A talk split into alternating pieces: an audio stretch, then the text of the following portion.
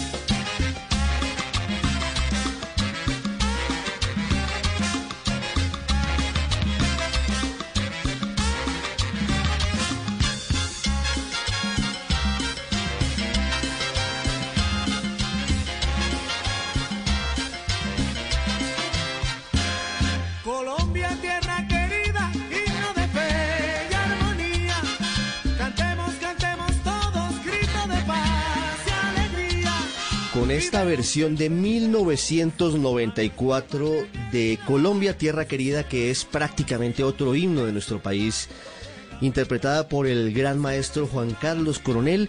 Iniciamos hoy el radar en Blue Radio y en bluradio.com. Hoy es sábado 12 de diciembre. Un saludo para todos y gracias por acompañarnos. Estamos escuchando esta canción porque hemos conocido hace muy pocas horas que será parte de la banda sonora de una película que Disney prepara sobre Colombia, una película animada al estilo de Coco, por ejemplo, que exalta la cultura mexicana. ¿Recuerdan ustedes esa película bella y emotiva? Encanto es la película que prepara Disney sobre Colombia, con muchas mariposas amarillas y con la música del gran maestro Juan Carlos Coronel, con quien hablaremos en segundos. Y también hablaremos hoy, por supuesto, de la noticia del año en el mundo del COVID-19, con una historia de la doctora Polo Vivero, que estuvo casi tres meses en cuidados intensivos luego de haber sido contagiada con el virus. Una historia de superación porque logró salir adelante, pero también que nos pone a reflexionar sobre si estamos dando el lugar que merecen nuestros médicos, que están poniendo el pecho todos los días para superar el COVID-19. Hoy, hace cinco años, se firmó el Acuerdo de París contra el Cambio Climático. Un acuerdo que sería trascendental en otros tiempos, pero que ha estado marcado, entre otros, por la presidencia nefasta de Donald Trump y eso ha dificultado su implementación. Y tendremos planes, por supuesto, en este fin de semana, planes virtuales sobre todo, porque el virus no se ha ido. Gracias, gracias por estar con nosotros siempre aquí en el radar en Blue Radio y en bluradio.com.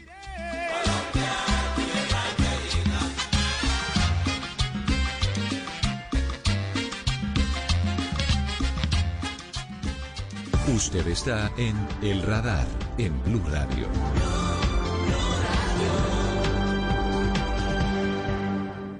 Termina este año 2020, hoy ya es sábado 12 de diciembre y seguimos acompañándolos con música, con planes, con historias, con noticias. Ha sido un año duro, ¿verdad? Un año difícil para todos. Todos hemos tenido un aprendizaje, todos hemos vivido alguna dificultad. Algunos más que otros, incluso algunos han tenido que jugarse la vida literalmente frente al SARS-CoV-2, que es el nombre científico, si usted me lo permite, del COVID-19, del que estamos seguramente próximos a salir. No es momento de bajar la guardia, no, no se equivoque, no se quite el tapabocas, no se junte con otras 50 personas en un sitio cerrado, no. Lávese las manos. Pero hablo de quienes han jugado literalmente la vida porque entre ellos están los médicos, como la siguiente invitada en el radar. Es la doctora Polo Vivero. Muy joven, tiene 30 años, es médico general y nos va a contar su historia, porque en medio de la atención a los pacientes se contagió con COVID-19 y estuvo casi cuatro meses en unidad de cuidados intensivos. Logró salir adelante y esa es la importante noticia que podemos contarles hoy a los oyentes. Doctora Vivero, buenas tardes. Buenas tardes, ¿cómo están? Pues felices de poder hablar con usted, felices de tenerla viva, felices de poder eh, contarles a los oyentes que hay héroes como usted que dan su vida por quienes se contagian de COVID-19, a veces incluso poniendo en riesgo la propia. ¿Cómo va la salud? Bien, mejorando. Vamos en un 90% de mejoría, gracias a Dios y a todo el personal que me ayudó en este proceso. Bueno, un 90% de mejoría es casi, casi la totalidad, casi recuperada por completo. Doctora Sí. Vivero, ¿cómo se contagió de COVID-19?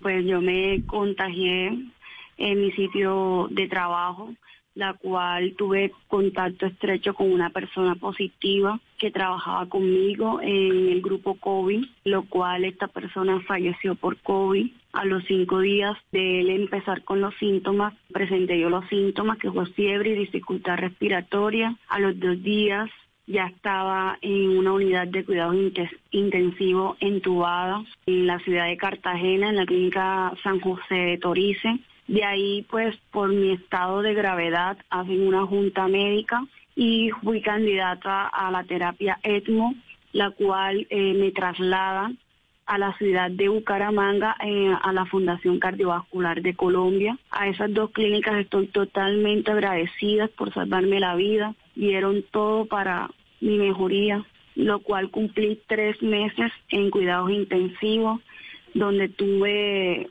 entubada, luego pasé a traqueotomía, eh, terapia ECMO, hice falla multiorgánica en el corazón, pulmón y riñón, requerí de varias sesiones de diálisis, estoy actualmente anticoagulada y el 22 de agosto pues salgo despierto y pues soy dada de alta.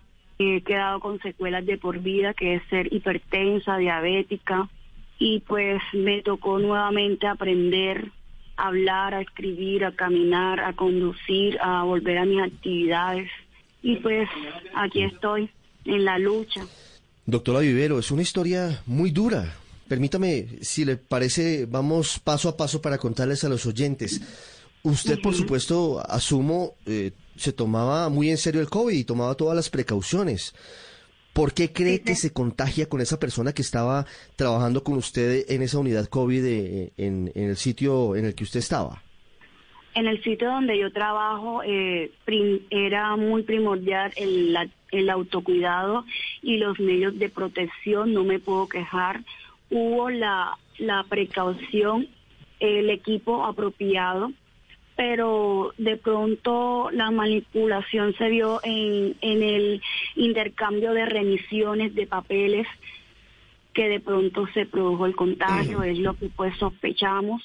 Acá donde yo trabajo, yo trabajo en una eh, institución de régimen especial donde hubo un contagio con, con un dormitorio de, 30, eh, de 320 jóvenes que pues se contagiaron, donde el 70 salieron positivos y pues por ahí vemos de pronto fue la causa del contagio. Claro. ¿Por qué cree que se aceleró tan rápido y fue tan agresivo el virus en su caso? Usted es una mujer joven, tiene 30 años. ¿Tiene alguna enfermedad de base que pudiera haber hecho que se complicara el cuadro? Yo tengo un antecedente que soy asmática, la cual en la, en la institución donde trabajo ellos eran conscientes de que era asmática y pues tenía sobrepeso. ¿En qué momento deciden intubar la doctora Viver? Porque usted dice que el deterioro es muy rápido, pero además también se demora bastante tiempo, más de tres meses en cuidados intensivos. ¿Cómo transcurre ese momento en el que usted dice, mire, se me complica, me trasladan de Cartagena a Bucaramanga, ya voy a hablar de la terapia que usted nos menciona, y empieza todo a complicarse muy rápidamente, porque esta parece una característica del virus, y es que rápidamente se deterioran los pacientes que tienen un cuadro severo.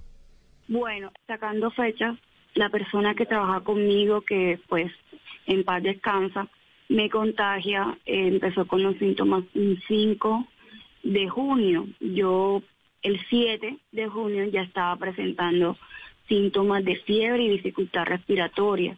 Para el día 13 de junio ya me estaba explicando el médico de la UCI de que requería de una intubación debido a que mi patrón respiratorio no mejoraba y no subía de, de 77 y pues en esta pues mostraba un compromiso de un 80% de mis pulmones, donde ellos deciden pues entubarme. De ahí no me acuerdo de absolutamente más nada. Hasta que despierto como un 15 de agosto que comienzan pues ya a rehabilitarme para darme las de alta. ¿Cuánto tiempo estuvo si me permite, yo creo que en coma o, sedada o, digamos desconectada de, la realidad que vivía usted en esa lucha de su cuerpo contra el COVID-19. ¿Cuánto tiempo pasó? Para ser clara, 88 días. 88 días usted abre los ojos y qué piensa, qué ve, cómo es ese momento. Cuando despierto pues me informan la fecha, que es 15 de agosto. Eh, Está mi esposo ahí a mi lado, eh, los médicos que pues hicieron parte de esta recuperación, que fue el doctor Leonardo Salazar, que estoy muy agradecida con él por salvarme la vida. Y ahí comienzan a explicarme que pues estoy en Florida Blanca, Santander, en la Fundación Cardiovascular, eh, me explican todo lo que me ha pasado pues al momento pues me desespero porque tenía una traqueotomía y pues cuando uno tiene traqueotomía uno no puede hablar y pues me desesperé en el momento porque no, o sea, no podía expresarme. Pero claro, es, es absolutamente natural. ¿Qué siente cuando se da cuenta que ya no está en, el sitio en el que estaba, sino que está en Santander, en Florida Blanca, y todo ha cambiado. ¿Cómo es esa sensación? ¿Cómo empieza el cerebro a entender que han cambiado muchas cosas y que la lucha fue muy dura para poder em, estar en ese proceso ya de inicio de rehabilitación? Eh, fue muy difícil y realmente eh, en el momento que yo despierto, pues requerí de atención por psiquiatría, trabajo social, psicología, que eran los que me iban explicando lo que estaba pasando, lo, lo que estaba viviendo. Eh, me estaban explicando el por qué no podía hablar, el por qué no podía movilizarme. Entonces, pues ahí comenzó todo el proceso para la rehabilitación física y emocional. ¿Cuál fue la terapia que, de acuerdo con lo que usted nos cuenta, doctora Vivero, la sacó adelante? La terapia por la que la trasladan a Florida Blanca a la Fundación Cardiovascular es la terapia ETMO. Es una terapia que pues ayuda pues a para que me entiendan en palabras no en palabras médicas es una máquina que pues saca la sangre eh, no oxigenada para oxigenarla y volver a ingresarla al cuerpo. ¿Cuánto tiempo estuvo usted con esa terapia? No, lo entiendo perfectamente. El COVID básicamente lo que hace es quitarle oxígeno a la sangre. La terapia lo que hace es oxigenar la sangre, pero debe salir del cuerpo y vuelve a ingresar en su cuerpo y vuelve a entrar. ¿Cuánto tiempo estuvo con esa terapia?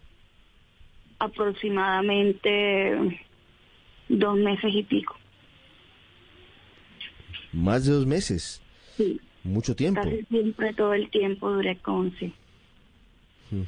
Y tengo la cicatrices de, esa pues terapia. Claro, son, son como heridas de guerra, pero usted logró salir viva de, esa guerra contra el COVID, doctora Vivero. Sí, señor. Las secuelas físicas que usted nos cuenta son consecuencia del virus. La hipertensión y la diabetes que usted luego empieza a sufrir son consecuencia del COVID-19? Sí, señor. Eh, eh, por motivos de que yo hice dos paros respiratorios en, en el tiempo que estuve en la unidad de cuidados intensivos, quedé hipertensa, estoy con tres medicamentos, eh, quedé diabética. Eh, los especialistas lo que me informan es que la diabetes es secundaria al tiempo eh, que, que duré con el con tratamiento de corticoides y pues hasta el momento estoy anticoagulada para que me entienda, para que la sangre no se coagule y sea líquida eh, por un tiempo determinado que son seis meses. Apenas llevo tres meses. ¿Pero la diabetes pasará o, ya es una secuela permanente? Los médicos me dicen que es, va a ser una secuela permanente, pero que con el cuidado, la dieta, la alimentación y los medicamentos va a estar estable. Doctora Vivero, los médicos le dicen ya mirando el caso superado que estuvo realmente usted a puertas de, de perder la batalla en algún momento. Sí, eh, muchas veces en ese tiempo que duró hospitalizada, eh, solamente podía como expresarme con los ojos y muchas veces le pedí a Dios que ya no podía más con esta con esta situación, que quería descansar porque fue muy difícil, o sea, es, es algo muy traumático tanto para mí física y psicológica como para mi familia, para mi esposo, que prácticamente él era el que estaba decidiendo por mí en ese momento, por mi estado de, de coma. Pues eh, es una historia realmente dura, doctora Vivero, pero con un final feliz en medio de todo. Eh, con las Sí. secuelas, con lo que significa tener que afrontar hipertensión y diabetes después de haber superado el COVID-19. ¿Cómo ha sido el proceso de rehabilitación? Usted dice, mire, yo tuve que aprender de nuevo a hablar, a escribir, tuve que empezar de nuevo a, tener una cantidad de cosas que yo daba por superadas eh, desde mi infancia. ¿Cómo ha sido ese proceso? Bueno, eh, ese proceso eh, duró prácticamente tres meses, desde agosto a, a, a finales de noviembre, casi cuatro meses. Eh, fueron terapia física, ocupacional y fonodiología. Eh, fueron virtuales. Por medio de la pandemia no podían ser presenciales. Al comienzo no le tuve fe porque yo decía, ¿cómo voy a hacer una terapia física? que debo estar con una persona presencial haciéndome los movimientos, pero no, al dar las clases virtuales eh, y tratamos trataron como de amordar a las cosas que yo tenía en la casa para poder eh, volver nuevamente a, a mi mo- movilidad, para la motricidad fina, gruesa, para todo eso. ¿Ya volvió a trabajar, doctora Vivero? Sí, señor. Eh, la Fundación Cardiovascular me dio una incapacidad por mi estado y por los estudios de seis meses, pero desafortunadamente pues me tocó trabajar antes de tiempo, debido a que mi contrato es por prestación de servicio. Al pasarme esta calamidad, se congela el contrato y pues dejo de vengar sueldo. Y pues la ARL, que es positiva, es la hora y todavía no me ha respondido por mi tiempo de incapacidad, ni mi instancia hospitalaria, ni, ni todavía me han respondido por ningún tipo de indemnización, por lo cual me vi forzada, obligada a, a volver a trabajar. Que lo estoy No puede haciendo con ser. mucho cariño, con mucho honor. Me encanta pues lo que yo estoy haciendo y amo mucho eh, la institución a la cual pertenezco y trabajo. Pero debería estar incapacitada. Pues lamentablemente usted tiene que anticipar su regreso porque no han sido dadas las garantías. Y fíjese la paradoja, los médicos Sí. ponen el pecho y no están tratados como deberían en Colombia. Ese pago por prestación de Sí. servicios es muy lamentable y muy riesgoso en estos momentos. Si el médico no trabaja, pues no le pagan.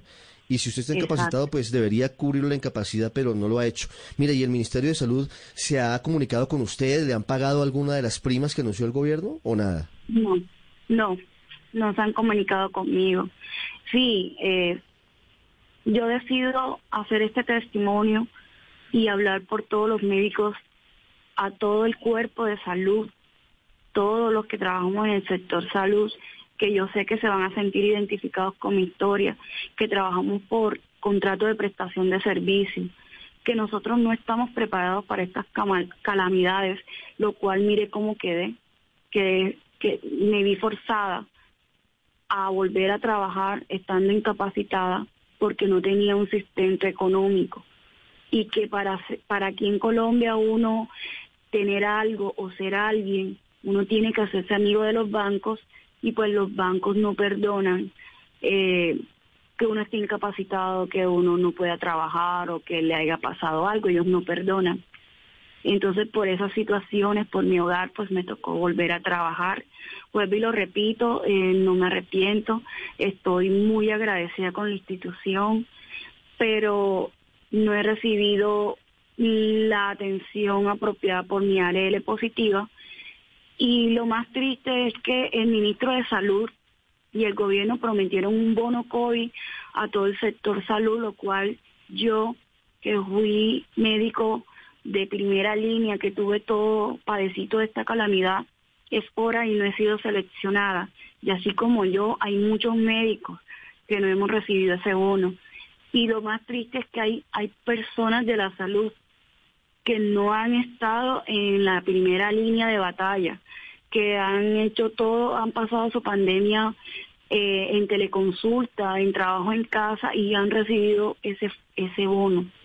Entonces, yo sé que mi vida no vale lo que están dando por ese bono, pero me ayudaría mucho para pagar mi seguridad social, hmm. para poder seguir siendo atendida en mi EPS. Una historia con un final feliz, al final agridulce, porque, pues, como ocurre en Colombia a veces, no se reconoce a quienes debería hacerse y por eso trataremos de hablar con Positiva y con el Ministerio de Salud para que nos cuenten qué está pasando con su caso y con el de muchos otros médicos. Doctora Vivero, muchas gracias. Su testimonio es muy valioso porque no solamente nos cuenta de qué manera logró salir adelante, también las carencias y los problemas que tienen los médicos, y también, y muy importante, en esta época de diciembre, un mensaje para que no nos relajemos. El virus es serio, el virus es muy duro. No en todos los casos, pero en algunos sí, y por eso tenemos que seguir cuidándonos. Le mando un abrazo, doctora Vivero, y una feliz Navidad. Bueno, que esté muy bien. Gracias a ustedes por escucharme. Ya regresamos a El Radar en Blue Radio. Llega la voz de la verdad para desmentir noticias falsas. Pregunta para Vera. ¿Es verdad que extremar la higiene bucal y el uso de bebidas alcohólicas como enjuague permite a los pacientes recuperarse del COVID-19, tal como lo afirma un médico peruano en una publicación ampliamente compartida en redes sociales? Es falso. No existe evidencia científica que respalde esas afirmaciones. La Organización Mundial de la Salud manifestó que las bebidas alcohólicas no destruyen el virus, y médicos expertos afirman que si bien es importante para la salud en general la buena higiene oral, no tiene relación alguna con el riesgo de transmisión de COVID-19. Escucha la radio y conéctate con la verdad. Una iniciativa de Blue Radio en unión con las emisoras que están conectadas con la verdad. Solo la más alta conciencia sobre nuestra vida cambiará la suerte de esta pandemia.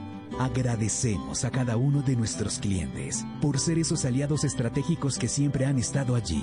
Sientan la plena confianza que nuestra relación no se verá afectada por esta coyuntura. Nuestras plantas de harina de trigo, maíz y nuestra división de pasta, galletas, café y cereales continuarán operando como siempre. En todo momento estaremos dispuestos a garantizar un excelente servicio. En Organización Solarte, trabajamos pensando en usted. Empieza la mañana y esta es la hora en la que los colombianos comienzan a vivir la empresa. Su empresa. Únete a nosotros en Facebook, en Instagram o en Twitter y cuéntanos cómo la vives tú. Somos arroba vivir la empresa. Apoya Blue Radio. Usted está en El Radar, en Blue Radio.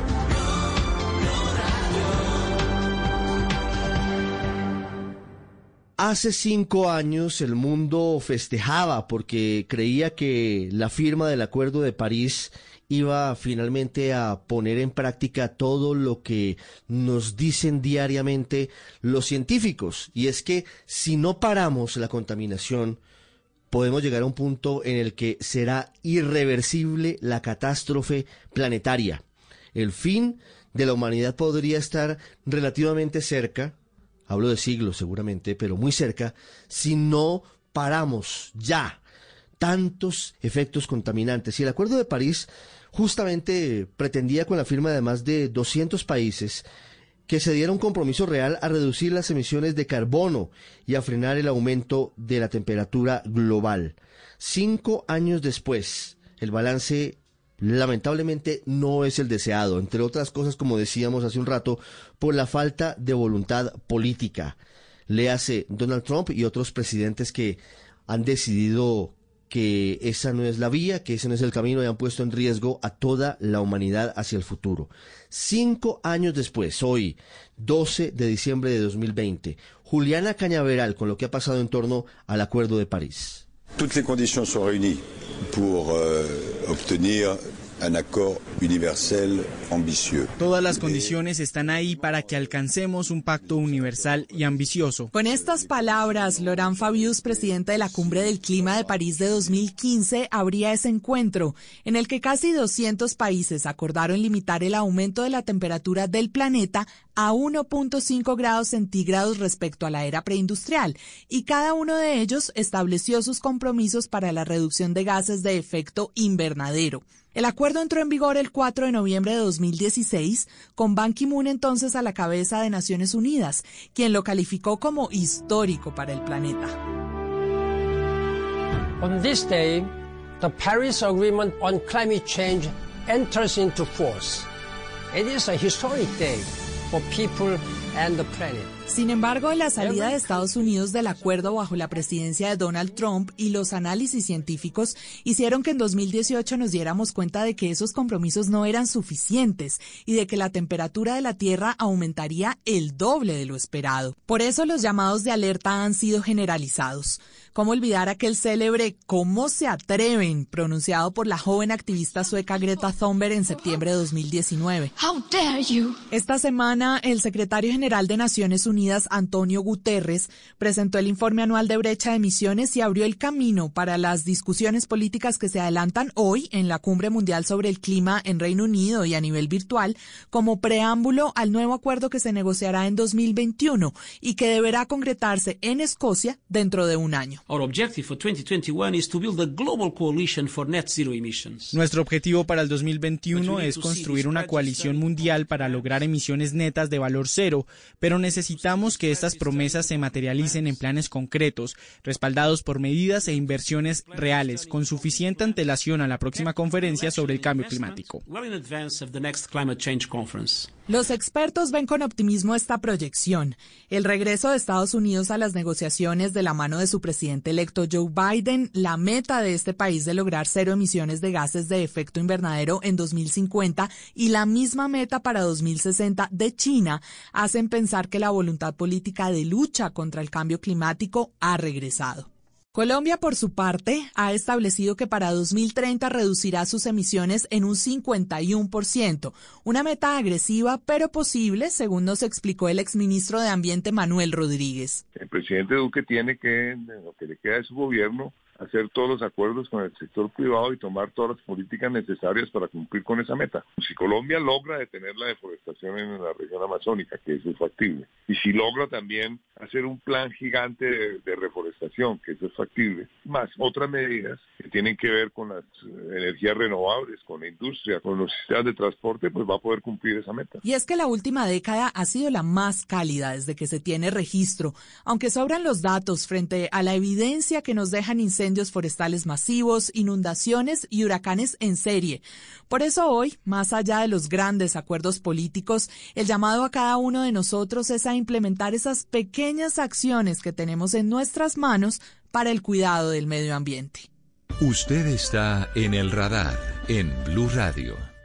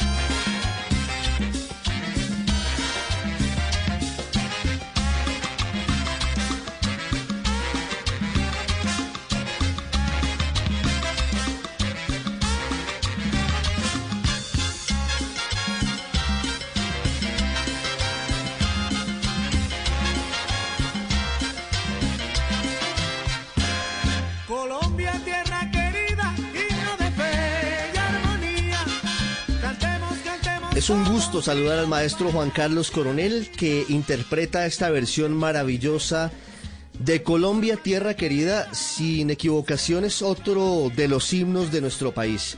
Si usted nos escucha en Europa o en Estados Unidos y está solitario y, y está nostálgico, seguramente que al escuchar esta canción se eriza un poco, se conmueve un poco.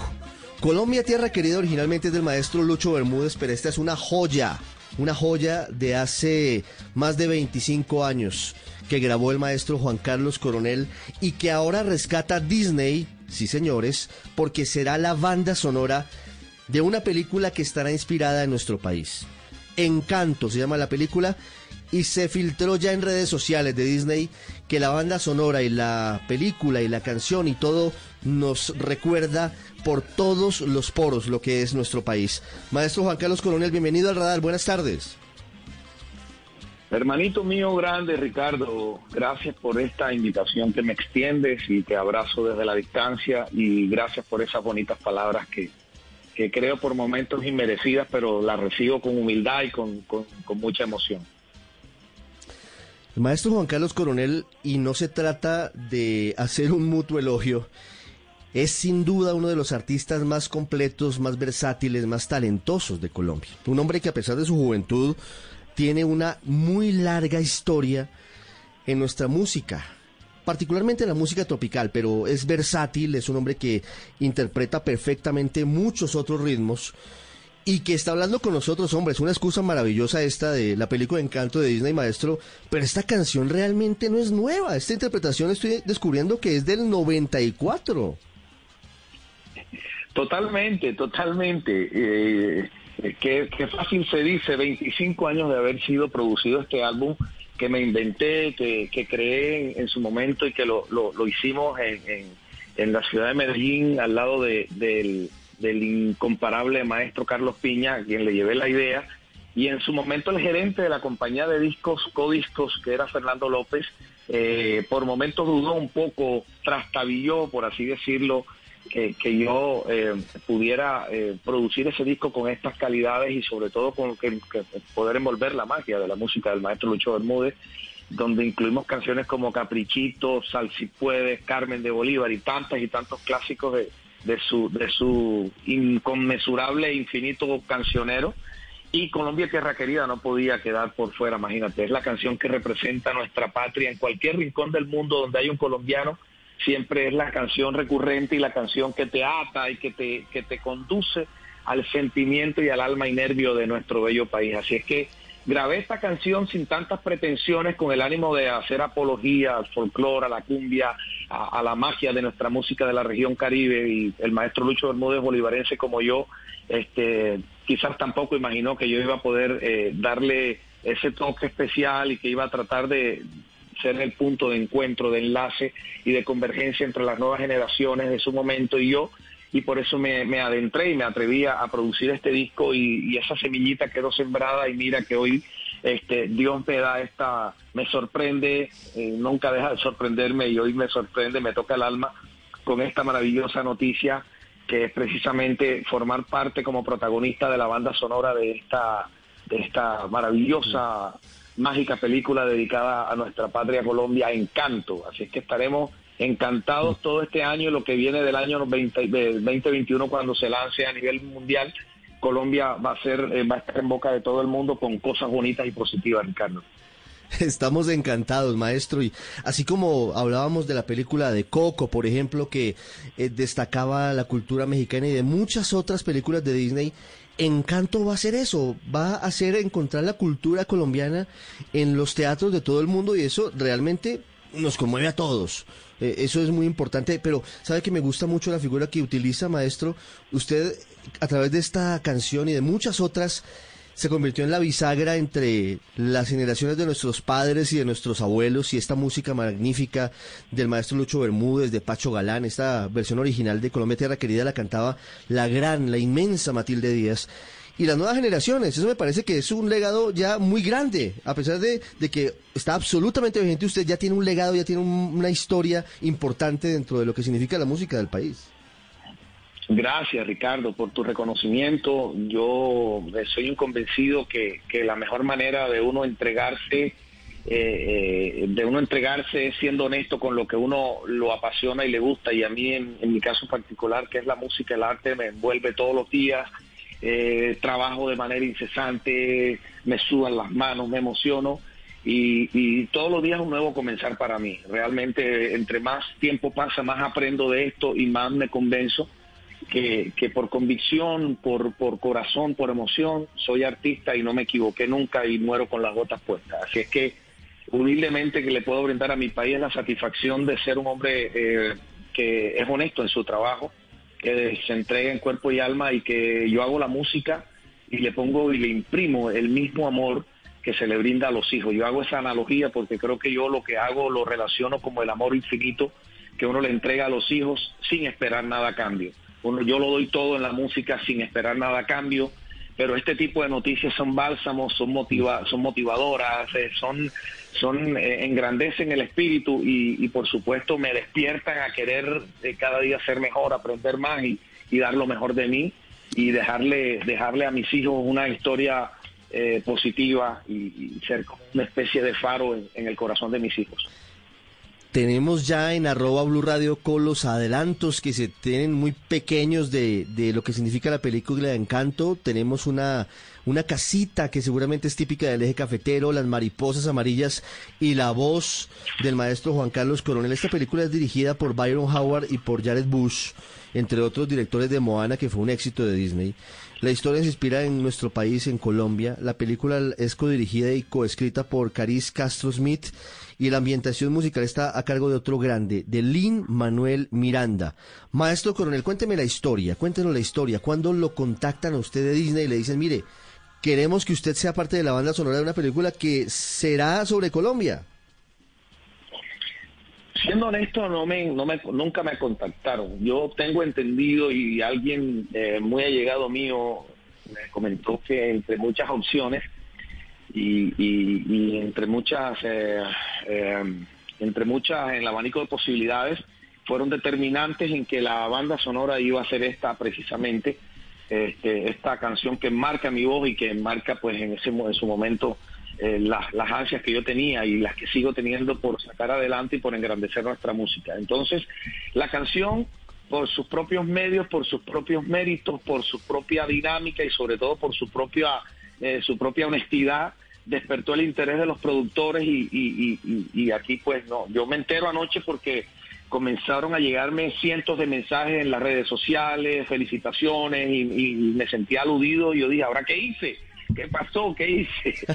Y, y, bueno, me llevo la grata, Ricardo, la grata noticia que había sido seleccionado por unanimidad por estos productores para que la eh, mi versión de los hechos, mi voz estuviera engalanando ahí esta, esta maravillosa y mágica película, porque Disney lo que hace es magia con sus películas. Así es que imagínate el honor que tengo, la felicidad que tengo y, humildemente la comparto con, con todos y sin temor a equivocarme, no podría haber hecho una mejor elección Disney. Con eh, la voz, con el talento, con esta canción, además, por supuesto interpretada por el maestro Juan Carlos Coronel, y esperamos con muchas ansias Encanto, esa manera de retratarnos de Disney a los colombianos que seguramente nos va a conmover muchísimo.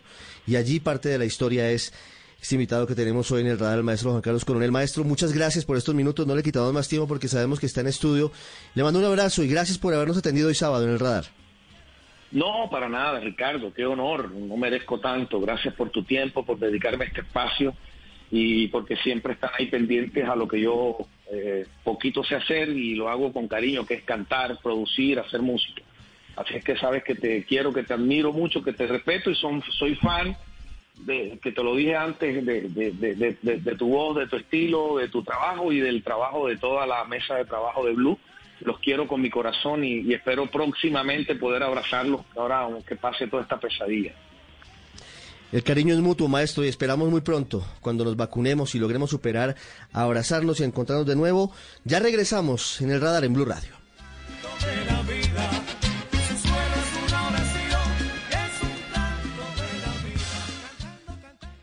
La cultura y el arte en el radar.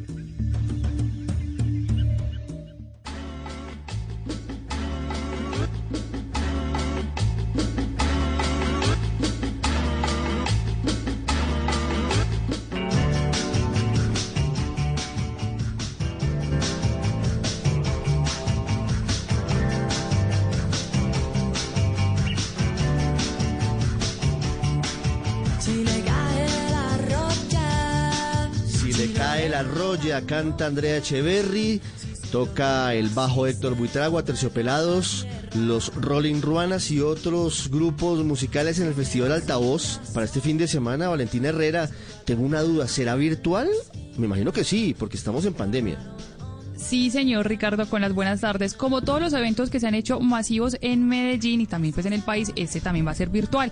Se va a transmitir a través de las redes sociales de la alcaldía. Estamos hablando del Festival Altavoz, uno de los eventos culturales más importantes que tiene la capital antioqueña y que ha tenido en su cartelera diferentes artistas de talla internacional y nacional. Pues bien, como le contaba, va a ser de manera virtual a través de las redes sociales de la alcaldía y tiene nada más y nada menos, pues a quien escuchamos de fondo, a grupos como Aterciopelados, pero también va a estar Sistema Solar y los Rolling Ruanas estos estarán cantando con otras 43 bandas del todo el país en vivo desde los teatros tradicionales de la ciudad, que también por supuesto están en proceso de reabrir sus puertas. Harán un homenaje a los sonidos colombianos, esto bajo el lema conocido como Todos Somos Uno. Hoy sábado la programación va a comenzar, se espera que comience a las 3 y 30 de la tarde y mañana domingo también pues la programación virtual será a las 3 de la tarde. Es el espacio donde van a estar cantando y presentándose todas estas bandas que estuvieron concursando también en, en eventos virtuales durante todo el año. Un evento que se suma a otros si les gustan los ambientes o los planes más tranquilos a la programación que tiene la Biblioteca Pública Pilota, Piloto, que tendrá em, lectura de cuentos a través de redes sociales para los adultos y para los niños. Recuerde que nos seguimos cuidando, por lo tanto los eventos son virtuales en la capital antioqueña, Ricardo.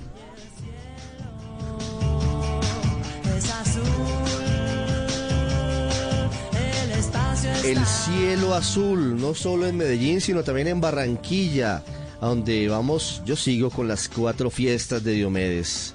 Las cuatro fiestas, entre otras en Navidad, Juan Alejandro, para ir a conocer el alumbrado en el Gran Malecón. Eso sí, con cuidado, sin generar grandes grupos con tapabocas. No podemos complicarnos la vida en este momento, Juan. Además de, de este plan, hay más. Hay teatro infantil virtual, hay varios planes para este fin de semana en Barranquilla. Ricardo, buenas tardes. En Barranquilla este fin de semana, como usted lo dice, el plan es para los niños. Esto con el Festival de Teatro Virtual que organiza el colectivo de artistas Baúl Polisémico. Esto con el apoyo de la Alcaldía Distrital y que durante esta semana ha deleitado a los pequeños de la ciudad que están en casa eh, no solo por, las, por la pandemia, sino también por las vacaciones, acercándolos a esta expresión artística, Ricardo. Este sábado la obra es La Guarda Cuidadosa y el domingo Checho, un viaje al Polo Norte, ambas a las 7 y 30 pm, porque la intención es que sea como una especie de cuento que escuchen y vean los niños antes de irse a la cama. Pueden verlo por las redes sociales y el canal YouTube de la Corporación Artística Baúl Polisémico. El otro plan, como usted lo decía muy bien, el otro plan familiar es ir a visitar el alumbrado navideño en el Gran Malecón, que es uno de los puntos más iluminados de Colombia. Eh, Ricardo, seis árboles gigantes se encuentran en este lugar, así como alrededor de cinco mil figuras alusivas a la Navidad. Eh, Papá Noel, eh, figuras religiosas, también motivos alusivos al Junior de Barranquilla. Así que esas son las actividades este fin de semana en la capital del Atlántico. Muy bien, con teatro infantil de Barranquilla nos vamos a Cali. Y más que a Cali, a una zona que es una gran reserva natural que ha comenzado a tener unos problemas de violencia serios, pero que intenta sacar la cabeza hablo del municipio de Jamundí, que está creando 12 rutas de ecoturismo. Fabrit Cruz, la pregunta es, ¿esto cuenta con seguridad adecuada para, para evitar malos momentos? ¿no? Esto pretende justamente que la gente se lleve una buena impresión de Jamundí. No, y, le tengo el mejor dato con, con las buenas tardes, Ricardo, para usted y para toda la audiencia de Blue Radio. Mire, es una propuesta que busca de forma gratuita acercar a los colombianos y a todos aquellos que son amantes de la naturaleza y de la ecoaventura a este bello municipio ubicado en el sur del departamento del Valle del Cauca. Son 12 rutas que ya le voy a contar rápidamente que tengo aquí en pantalla. Mire, una ruta se llama Las Brisas. Este es un municipio donde el viento golpea de forma sabrosa. También está la ruta del oso, donde se va a poder encontrar usted con este animal bajo el parque del Bajo Palacé es un parque natural que tiene este municipio, está la ruta de las eh, gemelas y otros nueve recorridos más. Los recorridos se están haciendo jueves, viernes, sábado y domingo. Se están encontrando en el casco urbano del municipio y desde allí, acompañados por una comisión de la alcaldía, acompañados por la policía, grupos de máximo 12 personas con todas las medidas biosanitarias, están recorriendo este bello municipio del sur del departamento del Valle del Cauca. Así que este es el plan para este fin de semana a los amantes de la naturaleza y de la ecoaventura.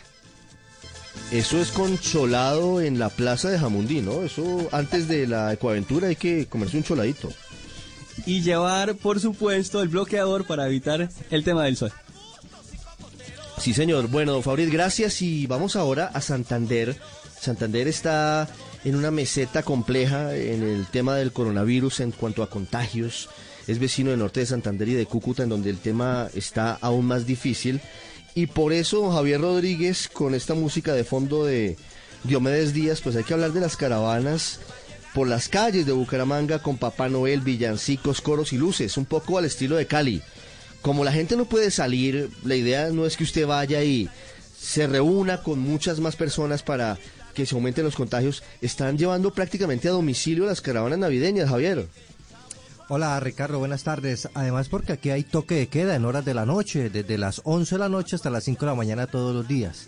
Por eso la alcaldía, a través de un carro rodante, realizará la celebración de las novenas de Aguinaldo por las calles de la ciudad. La alcaldía pues comenzará a partir de hoy con esta clase de eventos. Son caravanas con sus respectivas medidas de bioseguridad para llevarle a los ciudadanos un poco de alegría. Una noche en medio de esta situación de la pandemia que ha afectado bastante, como usted lo dijo, a Bucaramanga y también a Cúcuta. Música, Papá Noel, dulces se tendrán esas actividades para evitar las aglomeraciones. Claro, lo más importante es que los niños disfrutan desde la puerta de la casa o desde el balcón. El director del Instituto de Cultura de Bucaramanga, Néstor Rueda. Las paradas van a tener pues obviamente un tiempo limitado, van a estar más o menos cinco minutos en cada, en cada sitio donde se hace la parada, que consiste pues en una instalación de una tarima o de un carro con unos músicos, ellos hacen la intervención, Además, en Bucaramanga, en los parques, no hay iluminación navideña, por eso pues se ve un poco triste la Navidad en esta ciudad. Otro tema, la Universidad Industrial de Santander tendrá mañana eh, una recital a través de sus redes sociales, música, danza, folclor y Navidad, un concierto filarmónico virtual que será a través de las redes sociales de la UIS y terminará este domingo también una feria de emprendimiento que están impulsando diferentes organizaciones en el municipio de Florida Blanca, al sur de Bucaramanga, y se está realizando en el centro comercial Caracolí. Hay que apoyar a estos emprendedores en medio de esta pandemia, Ricardo. Javier. Señor. Anímese, hombre. Lo noto triste.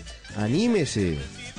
Con las cuatro fiestas de Diomedes Claro, hay que estar animados. Además, mire, Ricardo, aprobaron la realización de las misas de aguinaldo a las iglesias en Bucaramanga. Será una a las seis de la mañana y la otra a las cinco de la tarde en todas las parroquias de esta ciudad, claro, con todos los protocolos de bioseguridad. Hay que ver el vaso medio lleno, Javier.